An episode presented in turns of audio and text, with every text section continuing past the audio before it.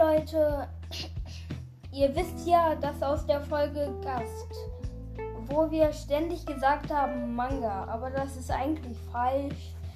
Eigentlich ist mein neues Buch ein Comic. Also versteht das nicht falsch. Ich wollte das nur gerade mal sagen. Und jetzt Interview mit meiner Mutter. Wie findest du das, dass ich anstatt ein Manga einen Comic schreibe? Ich finde das ganz schön, dass du das machst. Auch wenn das eine Manga oder eine Comic wäre, das würdest du bestimmt sehr, sehr gut machen, weil das kannst du wirklich toll.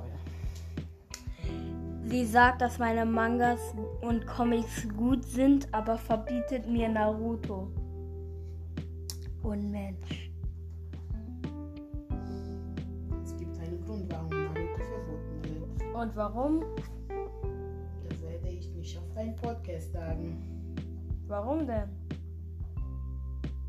Keine Ahnung.